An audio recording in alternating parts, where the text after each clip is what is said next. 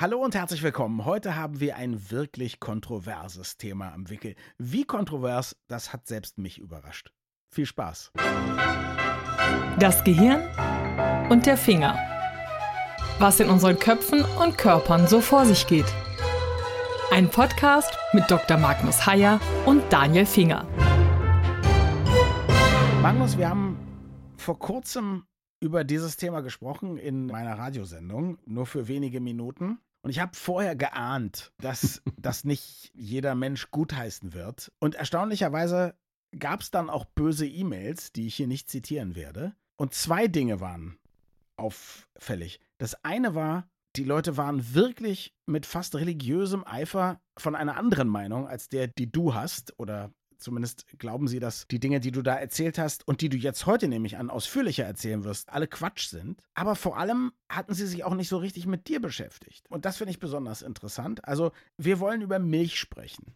Du wirst Milch im Folgenden nicht verteufeln, so viel kann ich schon mal sagen. Und man hat dir vorgeworfen, dass du ein Scherge der bösen Milchindustrie bist, wo du ja auch Vorträge hältst und viel Geld verdienst. Das würde man rausfinden, indem man einfach nur googelt. Ich kann echt ziemlich gut googeln. Ich habe das nicht gefunden. Aber wir wollen das doch jetzt mal. Also hältst du für die Industrie, vielleicht gar die böse Milchindustrie Vorträge? Ich halte nicht für die Industrie Vorträge. Ich halte nicht für die Milchindustrie Vorträge. Also hm. es ist einfach wirklich aus der Luft gegriffen. Du musst jetzt schon die Wahrheit sagen, weil man googelt dann, ne? Ja, ja, ja, ja, das also ist legitim. Ich, ich kenne deine Vorträge so im Pfefferberg in Berlin oder an so Orten, wo, hm wo man wissenschaftliche oder populärwissenschaftliche Vorträge vor Publikum hat, das Eintritt zahlt. Ne? Das kenne ich. Das ist ja in der Regel nicht die Industrie. genau, und ja, und insofern ist das natürlich auch wirklich das ist aber mehr so ein Reflex, der dann ja. einfach nur mehr oder weniger blind ausgeteilt wird im Sinne von, der arbeitet doch bestimmt für diese Seite. Und ich kann versichern, ist nicht so. Okay. Das heißt natürlich trotzdem nicht, dass deine oder meine oder unsere Meinung oder unsere Erkenntnis richtig ist. Aber wir wollen sie erstmal zur Diskussion stellen. Also, wir wollen, und das haben die Leute ja auch schon irgendwie am Podcast-Titel erkannt, über Milch sprechen. Und mir ist es schon vor Jahren, ich bin ja auch so ein bisschen jahrelang in der alternativen Medizinszene unterwegs gewesen und in der Esoterik-Szene, habe meditiert und so weiter und so fort. Und da gibt es ja ganz viele Sachen, die die Leute ablehnen. Und da ist mir auch schon vor vielen Jahren untergekommen, dass die Leute so merkwürdige Ideen über Milch haben. Also nicht, dass industrielle Produktion vielleicht doof ist und die armen Kälbchen getötet werden oder so. Also vom Tierwohl, finde ich, kann man eine Menge gegen Milch sagen und überhaupt gegen Tierhaltung, gar keine Frage. Aber das Erste, was ich mal gehört habe vor vielen Jahren, war, dass Milch für Menschen grundsätzlich ungesund ist. Und der Beweis dafür soll gewesen sein, naja, die ist ja nicht für kleine Menschen gedacht, dafür ist ja Muttermilch gedacht, sondern die ist ja nur für kleine Kühe gedacht. Und deswegen wäre sie also für Menschen, Babys und überhaupt Menschen schädlich. Das konnte ich deshalb nicht glauben, weil ich immer wahnsinnig viel Milch und Milchprodukte konsumiert habe und zu den Menschen gehöre, denen das absolut gut bekommt. Also wenn ich abends drei Hamburger esse und ein Stück Kuchen, dann kannst du mich aber reiern hören von weitem. Aber Milch ist überhaupt kein Problem. Ich verstehe die Argumentation auch ehrlich gesagt nicht, weil, wie du zu Recht sagst, es geht nicht um Details, es geht nicht um irgendwie ungesund hergestellte Milch, also mit irgendwelchen Zusätzen oder so, sondern es geht Klar. wirklich quasi religiös, also bei einigen. Es geht quasi religiös darum, ob Milch per se nicht ganz, ganz gefährlich ist. Mhm. Und dieses quasi religiöse verstehe ich nicht. Und ein gemeinsamer Freund von uns hat es erlebt, wie eine, ich glaube, Mutter in einem Kindergarten das also wirklich in einer Weise verteufelt hat, als würden die Kinder, wenn sie Milchprodukte zu sich nehmen oder gar Milch selber, wirklich quasi tot umfallen. Und diese extreme Verteufelung, diese extrem emotional aufgeladene Verteufelung, dieses quasi religiöse, finde ich sehr irritierend und ich verstehe auch die Ursache nicht. Und diese Leute sind natürlich auch überhaupt keinen Argumenten zugänglich. Dem Argument, dass du Milch gut verträgst, natürlich schon überhaupt nicht. Ich trinke auch relativ viel Milch. Ich, ich gehöre zu den jungen Leuten, so wie James Dean und ein paar wenige andere, die in diesem Film, denn sie wissen nicht, was sie tun. Es gibt eine schöne Szene, da kommt er nach Hause von einer der vielen Schlachten, die er geschlagen hat. Und dann geht er in den Kühlschrank und trinkt dort eine Flasche Milch leer oder halb leer oder dreiviertel leer. Und das ist so ein typisches Verhalten junger Männer, so wie ich und du oder so. Aber wenn man nicht wirklich allzu viel Milch trinkt, dann ist sie eben einfach nicht schädlich oder sogar gesund. Und für Heranwachsende ist sie sogar sehr gesund, weil sie schlicht und einfach sehr viele Stoffe enthält, die vor allen Dingen Heranwachsende brauchen und die für uns Ältere nicht schädlich sind. Jetzt ist es raus. Du hast die letzte Welle an Protest gegen Milch gar nicht so sehr verknüpft mit diesem ist nur für Kälber da Argument, sondern du hast es interessanterweise auf jemanden zurückgeführt, den ich mal persönlich kennengelernt habe. Simon Unge, eigentlich bürgerlich Simon Wiefels, einer der größten YouTuber und Influencer unserer Nation. Und der hat wohl ein berüchtigtes Milchvideo gemacht, hast du erzählt. Ja, und du hast es auch gesehen oder davon gehört, glaube ich? Ich habe davon gehört, genau, aber ich wusste nicht, dass das so ein, sag mal, Leuchtturmprojekt der Milchhasser ist. Ich wusste es auch nicht, aber es hatte eine Riesenwirkung. Das Video ist, glaube ich, zwei oder drei Jahre, ich bin nicht ganz sicher alt. Und er sitzt einfach gemütlich und unkritisierbar am Strand in aller Unschuld und erzählt von Milch. Mhm. Und er erzählt, sagt sehr ausdrücklich, er sagt, Milch ist Gift. Punkt. Er sagt, Milch macht krank. Punkt. Und dann spricht er noch von der Milchlobby, also der bösen Milchlobby. Und das sind Aussagen, die darf man ihm, wenn er sie nicht begründen kann, durchaus übel nehmen. Und wenn sie eine große Wirkung haben auf Leute, die einfach unsicher sind, dann darf ich als Mediziner sie ihm sehr übel nehmen, weil er damit natürlich Unsicherheit erzeugt und auch Verhalten erzeugt, was am Ende gefährlich werden kann. Milch ist eben nicht giftig, ist sie nicht. Und das kann man begründen mit zahlreichen Studien begründen. Man kann sich mit Wissenschaftlern unterhalten, die das sehr ausdrücklich betonen. Sie ist nicht giftig und sie macht nicht mhm. krank, es sei denn, du ernährst dich nur von Milch. Und insofern nehme ich diesem Simon Wiefels alias Unge die Tatsache übel, auch wenn er das Video hinterher sehr ausdrücklich wieder zurückgenommen hat und versucht hat einzufangen. Aber dafür ist es dann am Ende auch zu spät, denn die Wirkung ist da. Also ich breche jetzt mal eine Lanze für Simon. Ich habe ihn mal kennengelernt. Er ist wirklich sehr nett. Damals zumindest war er sehr, sehr uneitel. Mittlerweile lebt er ja auf Madeira. Ich kann also die letzten Jahre haben wir keinen Kontakt mehr gehabt. Ich habe ihn kennengelernt, weil ich eine Veranstaltung moderiert habe, wo es um Wirkung von Medien auf junge Leute geht. Da hat er auch sehr viel aus seinem YouTube-Universum erzählt. Das war alles noch vor Milch ist Gift, so hieß dieses Video. Was spricht für ihn? Er ist nett, er ist unprätentiös, er ist gelernter Erzieher, ist schon mal gut. Dem Mann ging es ursprünglich eben nicht um Geld, obwohl er jetzt bestimmt Multimillionär ist durch seine YouTube-Karriere. Er kommt aus Erkelenz bei Mönchengladbach. Ja, meine halbe Familie wohnt in Mönchengladbach. Sehr sympathisch, ist auch gar nicht weit von dir, muss man ja auch sagen. Er hat dieses Video zurückgezogen und hinterher zumindest behauptet, das wäre alles nur eine große Verarsche gewesen. Ich kann mir das vorstellen, ich kann mir aber auch vorstellen, dass es nicht wirklich stimmte, weil er ja auch ein ziemlich leidenschaftlicher Veganer ist. Also ich kann mir genauso gut vorstellen, dass er eigentlich irgendwie auf jemanden gekommen ist oder auf etwas gekommen ist, was ihm diese Sachen vorgekaut hat. Er hat sie nachgekaut und hat sich dann erschreckt irgendwie bei der Wirkung und hat es hinterher erzählt. Ne? Er hat auch das Vegan-Argument durchaus mit eingebracht. Ja. Und das kann man ja durchaus begründen, wohlgemerkt. Mhm. Was absolut für ihn spricht, ist auch die Tatsache, dass er sich nicht entschuldigt hat, aber dass er es zurückgenommen hat und mhm. sich davon distanziert hat. Aber was man ihm eben durchaus übel nehmen kann, ist, mit welcher Leichtfüßigkeit er sich dahinstellt und einfach Thesen in den Raum schmeißt, die er nicht begründen kann und von denen er natürlich wissen muss, dass er damit eine Wirkung erzielt. Mhm. Und das wird nicht ungeschehen gemacht durch das Zurücknehmen. Wir leben in einem Zeitalter, wo selbst gestandene Politiker oft nicht wissen, welche Wirkung sie erzielen. Aber das macht es nicht besser. Das will ich nur mal vielleicht zur Einordnung sagen. Jetzt hast du gerade gesagt, es ist eben nichts dran an der Tatsache, dass Milch giftig ist. Dann ist es aber so, dass sehr viele Leute eine Milchunverträglichkeit haben oder meinen, eine Milchunverträglichkeit zu haben. Und da gibt es ja auch verschiedene Dinge, glaube ich. Es gibt sowas wie Zöliakie, das ist wirklich richtig ernsthaft. Also es gibt zwei Dinge. Es gibt erstmal das verbreitetste, das ist die Laktoseintoleranz. Mhm. Die Laktoseintoleranz heißt einfach nur, dass wir nicht in der Lage sind, den Milchzucker in der Milch abzubauen. Mhm. Das ist nicht gefährlich, aber ziemlich unangenehm, denn der Milchzucker kommt dann in den Dickdarm und wird im Dickdarm von den Bakterien gespalten und dann hast du Gase im Darm und genau, hast das sind wirklich Leute, die Blähung kriegen, die sich dann genau. unwohl fühlen, die das Gefühl haben, meine ganze Verdauung ist nur da mit der Milch beschäftigt. Ja. Ne? ja. Du hast einfach fürchterliche Bauchschmerzen und Blähung.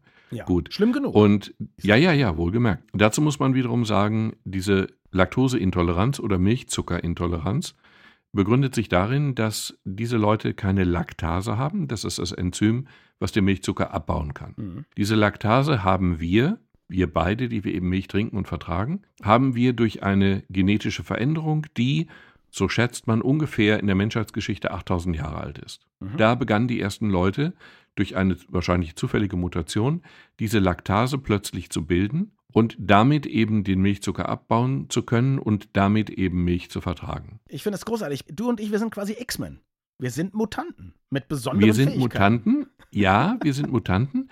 Ein wenig muss ich deine Begeisterung für dich selber in dem Zusammenhang einschränken, denn wir teilen diese Mutation mit ungefähr 35 Prozent der Weltbevölkerung. Das heißt also, 65 vertragen Milch, Zucker wirklich nicht ja. und damit also auch keine Milch. Im Norden unserer Erde ist es häufiger, dies zu haben und im Süden eher seltener, woraus man eben einfach die genetische Verteilung sieht, die seit 8000 Jahren läuft. Mhm. Interessanterweise ist es allerdings auch so, diese Laktase als Babys haben wir die und brauchen die ja auch, weil wir schlicht und einfach die Muttermilch vertragen müssen. Also so ähnlich sind sich dann Muttermilch und Kuhmilch doch. Ja, natürlich. Mhm. Wir bauen die Muttermilch mit der Laktase ab und irgendwann wird dieses Enzym inaktiv und dann vertragen wir sie nicht mehr. Man könnte jetzt, das sind immer so blöde Argumentationslinien, wir beobachten was und erklären sekundär, dass es ja auch so sein muss. Mhm. Und hier ist es eben so, wir beobachten, dass unsere Fähigkeit, also unsere bleibt erhalten, aber bei den anderen Leuten die Fähigkeit plötzlich nicht mehr da ist. Und das muss ja auch so sein, weil wir irgendwann im Alter von ein, anderthalb Jahren Platz machen müssen für ein mögliches Geschwisterkind an der mütterlichen Brust. Mhm. Aber ob das jetzt die Erklärung ist oder nicht, keine Ahnung. Aber das Phänomen ist so. Und 35 Prozent, zu denen wir gehören, vertragen eben diese Milch. Wobei es eine hohe Ziffer von Leuten gibt, die glauben, dass sie Milch nicht vertragen. Das ist quasi eine, ein so ein sich aufschaukelnder Effekt. Also irgendwie, du hast Bauchschmerzen, jetzt überlegst du, mein Gott, was habe ich denn gestern gegessen? Dann fällt dir ein, dass du Milch getrunken hast, dann fällt dir der Artikel aus der Apothekenzeitung ein, der Apothekenumschau ein über Laktoseintoleranz, dann denkst du, oh Gott, oh Gott, ich habe eine Laktoseintoleranz, dann denkst du beim nächsten Schluck Milch daran, hoffentlich passiert nicht wieder was. Und durch die intensive Beobachtung bemerkst du dann doch, dass du wieder Schwierigkeiten hast und dann glaubst du, du habest eine Laktoseintoleranz. Du meinst, das ist die Leute, die, weil sie zu viel Werbung gesehen haben, auch immer ihr ganz schlimmes Völlegefühl bemerken und dann ein Activia-Joghurt essen müssen. Das ist der gleiche Effekt. Ja, ne? ja, das sind auch die, die die Werbung gesehen haben von einem großen Lebensmittelvollsortimenter, dessen Namen ich jetzt nicht nennen will, weil ich auch nicht sicher bin, ob es Edeka oder Rewe war. Und die haben eine Produktlinie gehabt, zumindest, die hieß Rewe oder Edeka frei von in unschuldigen weißen Farben mhm. frei von Milch und Milchzucker mhm. zum Beispiel. Und das ist perfide, weil es den Eindruck erweckt, als sei eine milchfreie Diät irgendwie besser als eine normale milchhaltige. Klar. Und das stimmt einfach nicht. Genau, das ist das gleiche wie Menschen, die eine wirkliche Glutenunverträglichkeit haben, gibt es. Und aber es gibt aber inzwischen viele Leute, die glauben, Gluten wäre an sich schlecht. Ja. Für jedermann. Und das, das ist es halt. Genau einfach nicht. So wie Zucker auch vor allem für Diabetiker ein, Problem darstellen könnte oder so. Genau. Das ist einfach unanständig. Diese Art von Werbung ist unanständig, weil sie in die falsche Richtung geht, okay. weil sie lügt. Genau, aber ich will jetzt trotzdem nochmal all den Leuten sagen, die denken, sie könnten vielleicht ertappt sein oder die das jetzt testen lassen, denn das wird gleich meine nächste Frage sein, das muss man ja auch testen lassen können, ob ich das Enzym habe oder nicht. Aber alle, die dann denken, wir lachen über sie oder so, da möchte ich sagen, nee, nee, also ich bin das erste Opfer von solchen Suggestionen. Ich kann mich auch selbst suggerieren. Es gibt, glaube ich, von Paul Watzlawick, dem Psychologen, gibt es so einen Aufsatz oder ein Buch, Anleitung zum Unglücklichsein wo er quasi sagt, hören Sie hm. mal in sich rein. Sind da nicht irgendwelche komischen Geräusche, wenn es ganz still ist? Hören Sie da nicht irgendwie ein Rauschen oder vielleicht auch ein Puckern oder ein Pochen? Ist das wirklich normal? Haben Sie das gestern auch schon gehört? Und so viele andere Sachen. Oder konzentrieren Sie sich mal auf Ihr Knie. Fühlt sich das nicht irgendwie merkwürdig an? Und bei mir funktioniert all das. Das möchte ich einfach sagen. Ich möchte betonen, dass ich in diese Gruppe natürlich auch gehöre und dass Mediziner viel anfälliger sind für diesen Effekt als Nichtmediziner und dass ich eine längere Zeit geglaubt habe, eine ganz bestimmte neurologische Krankheit zu haben. Ich habe mich da so reingesteigert. Ich war sicher, ich habe sie. Na, ich, hatte, hatte ich hatte ein Knochengeschwür zwischen meinen Rippenbögen. Das war nur das Ende ich meines Brustbeines, das war schon immer so, aber ich habe es halt noch nie gefühlt. Und du wirst dich wundern, als ich den ganzen Tag dann rumgefummelt habe, hat es auch angefangen weh zu tun. Ja, natürlich. Und dieser Effekt, dieser Effekt ist verbreitet und dieser Effekt betrifft nicht nur Verrückte, sondern ausdrücklich alle. Oder normal Das heißt also, wenn jemand. Wie uns. Genau, auch Leute wie uns, auch Verrückte wie uns, aber eben auch normale Leute. Aber es ist trotzdem natürlich wichtig oder es wäre schön, wenn Leute, die nicht ganz sicher sind, eine solche Laktoseintoleranz zu haben, schlicht und einfach zum Arzt gehen würden, weil es sehr einfach ist, diese, diese Gase, die da erzeugt werden, nachzu also die kann man testen. Man kann es testen. Es ist ein ganz einfacher Test und die Lebenseinschränkungen bei Menschen mit Laktoseintoleranz sind nicht ganz unerheblich. Und Klar. es ist schon toll, wenn man sie dann, also es ist schon ärgerlich, wenn man sie wegen nichts lebenslang akzeptiert. Also ich kann wirklich nur dringend appellieren an alle Leute, die eine nicht nachgewiesene Laktoseintoleranz haben, wirklich zum Hausarzt zu gehen und sich testen zu lassen, weil es dann einfach ganz sicher ist. Es geht schnell, es ist sicher und dann hat man eine Antwort auf eine Frage, die einen ansonsten ein Leben lang einschränkt. Und ich muss noch eine Anekdote erzählen. Eine Freundin von mir hat eine völlige Milchunverträglichkeit gehabt, dachte sie, dachte sie, hat jahrelang auf alle Milchprodukte verzichtet. Das war allerdings in einer Zeit, wo es praktisch noch keine Ersatzprodukte gab. Und dann kam raus, dass sie gegen irgendetwas, ich weiß nicht mehr, was es war, irgendein Stoff, der quasi durch industrielle Milchproduktion in die Milch gelangt ist, allergisch war. Und sie konnte mhm. dann zum Beispiel sowas wie eine Demetermilch, die also ganz besonders bio produziert wird, und alles, was daraus gemacht wurde, konnte sie essen, aber das hatte sie dann gar nicht mehr probiert. Also auch da lohnt es sich mhm. genau zu gucken, selbst wenn man reagiert, auf was reagiert man wirklich? Wissen ist in diesem Fall ja wirklich Macht und befreit einen dann von vielen Zwängen, die man sich ja. vielleicht unnötig auferlegt. Vorhin habe ich gesagt, irgendwie, das andere wäre Zöliakie. Das ist aber natürlich, ist mir inzwischen eingefallen, die Allergie gegen Gluten. Aber was ich meine, ist, das andere ist dann doch eine richtige, handfeste Milchallergie. Und das ist, glaube ich, nochmal genau. noch deutlich heftiger als die Sachen, über die wir jetzt gesprochen haben. Ne? Ja, interessanterweise sind die Symptome erstmal sehr ähnlich. Okay. Also auch bei der Kuhmilchallergie, die also eine Allergie gegen Eiweißstoffe in der Kuhmilch ist. Auch bei der Kuhmilchallergie ist es so, dass du Durchfall hast oder Bauchschmerzen oder dass du Hautveränderungen sowie Nesselsucht kriegen kannst. Mhm. Gut, das ist jetzt wirklich eine allergische Reaktion, keine Unverträglichkeit. Die Unverträglichkeit ist ärgerlich, aber einfach ungefährlich. Mhm. Sie ist blöd. Die Allergie ist dann schon eine andere Nummer. Sie hat nichts mit der Laktose zu tun. Und sie ist auch gar nicht ganz selten. Sie betrifft zwei bis fünf Prozent aller Kinder. In anderen Untersuchungen habe ich gelesen, ein bis drei Prozent aller Kinder. Das heißt also eine nicht ganz kleine Menge von Kindern. Die gute Nachricht dabei ist allerdings, dass die Kuhmilchallergie sich in aller Regel in Anführungsstrichen auswächst. Die ist dann eben ein paar Jahre später einfach weg. Mhm. Das heißt, es lohnt auch hier sozusagen beim Kinderarzt kritisch nachzufragen und es gegebenenfalls nochmal testen zu lassen. Weil wie gesagt, ein ganzes Leben lang ohne Kuhmilch ist dann eben schon einschränkend, weil man ja auch eben Milch als Beiprodukt bei verschiedensten Dingen bei der Allergie meiden muss. Da geht es ja nicht um Menge, sondern auch schon bei kleinen Mengen. Und insofern, das ist tatsächlich häufig aber es wächst sich in der Regel aus. Kommen wir zu anderen schlimmen Dingen, die angeblich in der Milch sind durch industrielle Produktion. Die Milch ist dann voll von Hormonen, die über den Körper der Kuh, die auf Milch geben, getrimmt wird, irgendwie drin sind und so. Ich meine, die sind bestimmt da drin, aber da gibt es dann eben auch Leute, die darüber schreiben, als ob man da in relativ kurzer Zeit tot umfällt. Mein Eindruck ist immer, wenn man genauer hinguckt, bei der modernen industriellen Produktion hat man in allem große Risikofaktoren. Und auch bei der nicht industriellen Produktion, wenn man jetzt irgendwelche Fische aus dem Meer zieht, ist da auch zuhauf Mikroplastik drin. Und ich glaube auch Schwermetalle und Soja und Soja-Fleischalternativen und so weiter sind auch hoch belastet mit irgendwelchen Dingen, weil die in der Regel eben auch nicht irgendwie in Schleswig-Holstein gezogen werden, die Sojapflanzen und so weiter und so fort.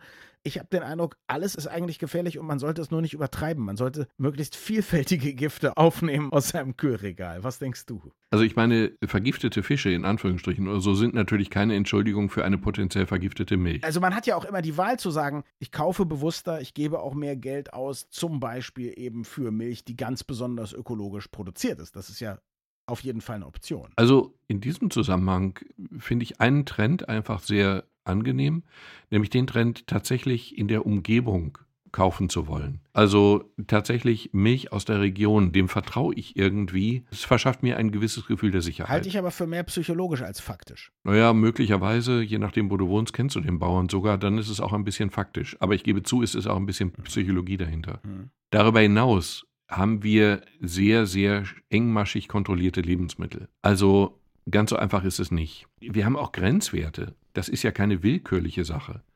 Also die Milch muss schon diesen Standards gerecht werden. Und es gibt die andere Seite, die einfach darin besteht, dass man untersucht, wie Milch wirkt. Und wir wissen eben, wir trinken hier in Deutschland ungefähr 46 Liter pro Jahr pro Person. Die Finnen trinken mehr als doppelt so viel. Die trinken 100 Liter pro Person und Jahr. Und man untersucht diese Leute ja und man stellt dann eben fest, gibt es Häufungen bestimmter Krankheiten.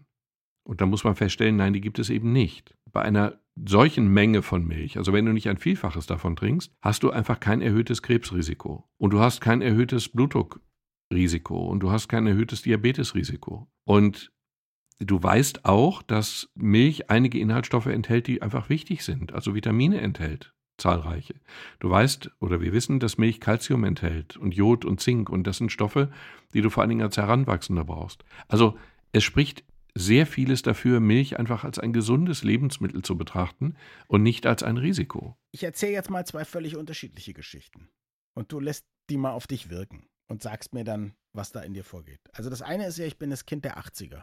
Saurer Regen, Tschernobyl, Angst vor The Day After. Ne? Das ist so meine, meine Jugendgeneration. Ich weiß, wie auch die ganzen Jungs und Mädels, die bei Fridays for Future auf die Straße gehen, ich weiß, dass wir unserem Planeten nichts Gutes tun. Ja, es ist nicht mehr so wie zu Zeiten meines Vaters. Ich war ja so ein Nachzügler. Der war Jahrgang 1916 aufgewachsen auf einem Bauernhof. Der hat mir noch erzählt von Äpfeln, die so groß waren, irgendwie wie Hundeköpfe. Ja, da gab es keine mhm. Pestizide, da war alles Bio, da gab es gar keine Alternative. Die haben Brotscheiben gegessen von Bauernbroten, die irgendwie groß waren wie Wagenräder und morgens irgendwie hat jeder acht Eier in der Pfanne gehabt und da war die Welt noch in Ordnung. Milch wurde selbstverständlich auch getrunken. Heute ist es so, überall sind Hormone drin, es sei denn, man kauft eben ganz teures Zeug aus dem Bioladen. Überall sind irgendwelche Verunreinigungen Veränderungen, Allergien nehmen zu, Autoimmunkrankheiten, unsere Luft ist belastet, das Wasser und so weiter. Gut kann das alles nicht sein. So, das ist die eine Geschichte. Die andere Geschichte ist, unsere Lebenserwartung steigt und steigt und steigt. Egal was wir machen, egal was wir essen. Auch die Leute, die regelmäßig nur zum Burgerladen gehen und sich aus dem Discounter ernähren, haben eine extrem hohe Lebenserwartung und eine fantastische medizinische Versorgung. Und ich habe das Gefühl, dass Geschichte 1 inspiriert ist von jemandem, der sagt, aber ich möchte doch möglichst gesund leben, weil ich ja eigentlich 500 Jahre alt werden möchte. Und Nummer 2 ist aber wahrscheinlich die realistischere, vernünftigere, faktenbasiertere Geschichte. Zwischen diesen beiden Polen oszilliere ich. Ja, und ähm, man kann dazwischen ja oszillieren. Ich würde bei der ersten Geschichte würde ich nur eine Sache einschränkend hinzufügen. Also ich gehe davon aus, dass die Lebensmittel heute, vor allen Dingen sind sie ja auch sauberer, als sie jemals waren. Wir werden uns fast nie infizieren können an irgendetwas oder so, weil Lebensmittel einfach sauber sind. Gut. Keimfrei meine ich mit sauber. Und was wir aber heute anders machen und was diese Unsicherheit ja auch bewirkt und auch zu Recht bewirkt, ist, dass wir ja sozusagen Ursprungslebensmittel gar nicht mehr zu Gesicht bekommen. Wir leben ja fast nur noch von verarbeiteten Produkten. Die Einzelprodukte kennen wir ja gar nicht mehr. Und das Problem hierbei ist dann, du bemerkst die Komponenten wie viel Zucker oder so ja auch nicht mehr bei Lebensmitteln. Und darin liegt dann wirklich ein Problem. Milch ist da ja ein ganz schlechtes Beispiel, im Sinne von ein ganz gutes Beispiel, weil Milch ist eben ein ursprüngliches Lebensmittel. Also mhm. Milch ist kein verarbeitetes Produkt, sondern eben einfach nur Milch. Da weißt du ganz genau, was drin ist. 3,5 Prozent. Es ist pasteurisiert Fett. in der Regel wenigstens. Ne? Aber das macht es ja nun wirklich gesünder. Pasteurisiert ist ein ganz wichtiger Punkt. Mhm. Um jetzt mal eine Anekdote aus meinem Nähkästchen auszugraben. Mhm. Wir hatten mal bei einer großen Zeitschrift, deren Namen nenne ich jetzt wirklich nicht. Nee, du hast ja oft genug gesagt, dass du beim Stern gearbeitet hast. Oder was? Ich habe dich akustisch nicht verstanden. Wir haben bei einer Zeitschrift mal einen Titel gehabt, der den eigentlich diese Stimmung einfing, was können wir eigentlich noch essen, hieß sinngemäß die Überschrift dieses Titels. Mhm. Und dann hatten wir auf dem Titelbild abgebildet einen Bauern, das war in Wirklichkeit natürlich ein Model in Latzhose und der war umgeben von glücklichen Körnern und glücklichen Kohlköpfen und einem glücklichen Ferkel. Mhm. Dazu muss man allerdings sagen, wir bekamen dann einen Leserbrief von einem Tierarzt. Den hätte ich wahnsinnig gerne abgedruckt, aber so souverän waren wir dann doch nicht. Ja. Der hat geschrieben, also bei dem Ferkel hätten wir daneben gegriffen, denn das Ferkel hätte, und dann hat er drei Eigenschaften beschrieben, irgendwie angebissene Ohren. Das zeugt davon, dass es in zu engem Stall gehalten wurde, glaube ich, und es hatte irgendwie Durchblutungsstörungen an den Füßen, das spricht für Spaltboden und irgendwie noch was Drittes. Ach.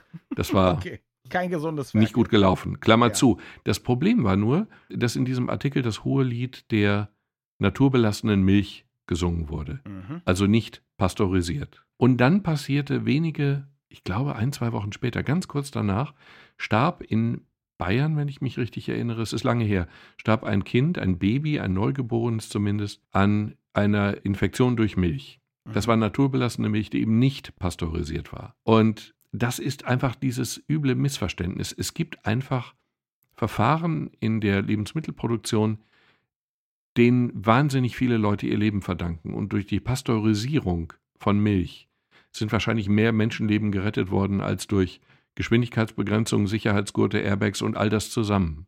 Und das darf man dann auch nicht schlecht reden. Milch vom Bauern, die nicht pasteurisiert ist, ist okay, aber bitteschön nur für Erwachsene und möglichst noch nicht mal für die.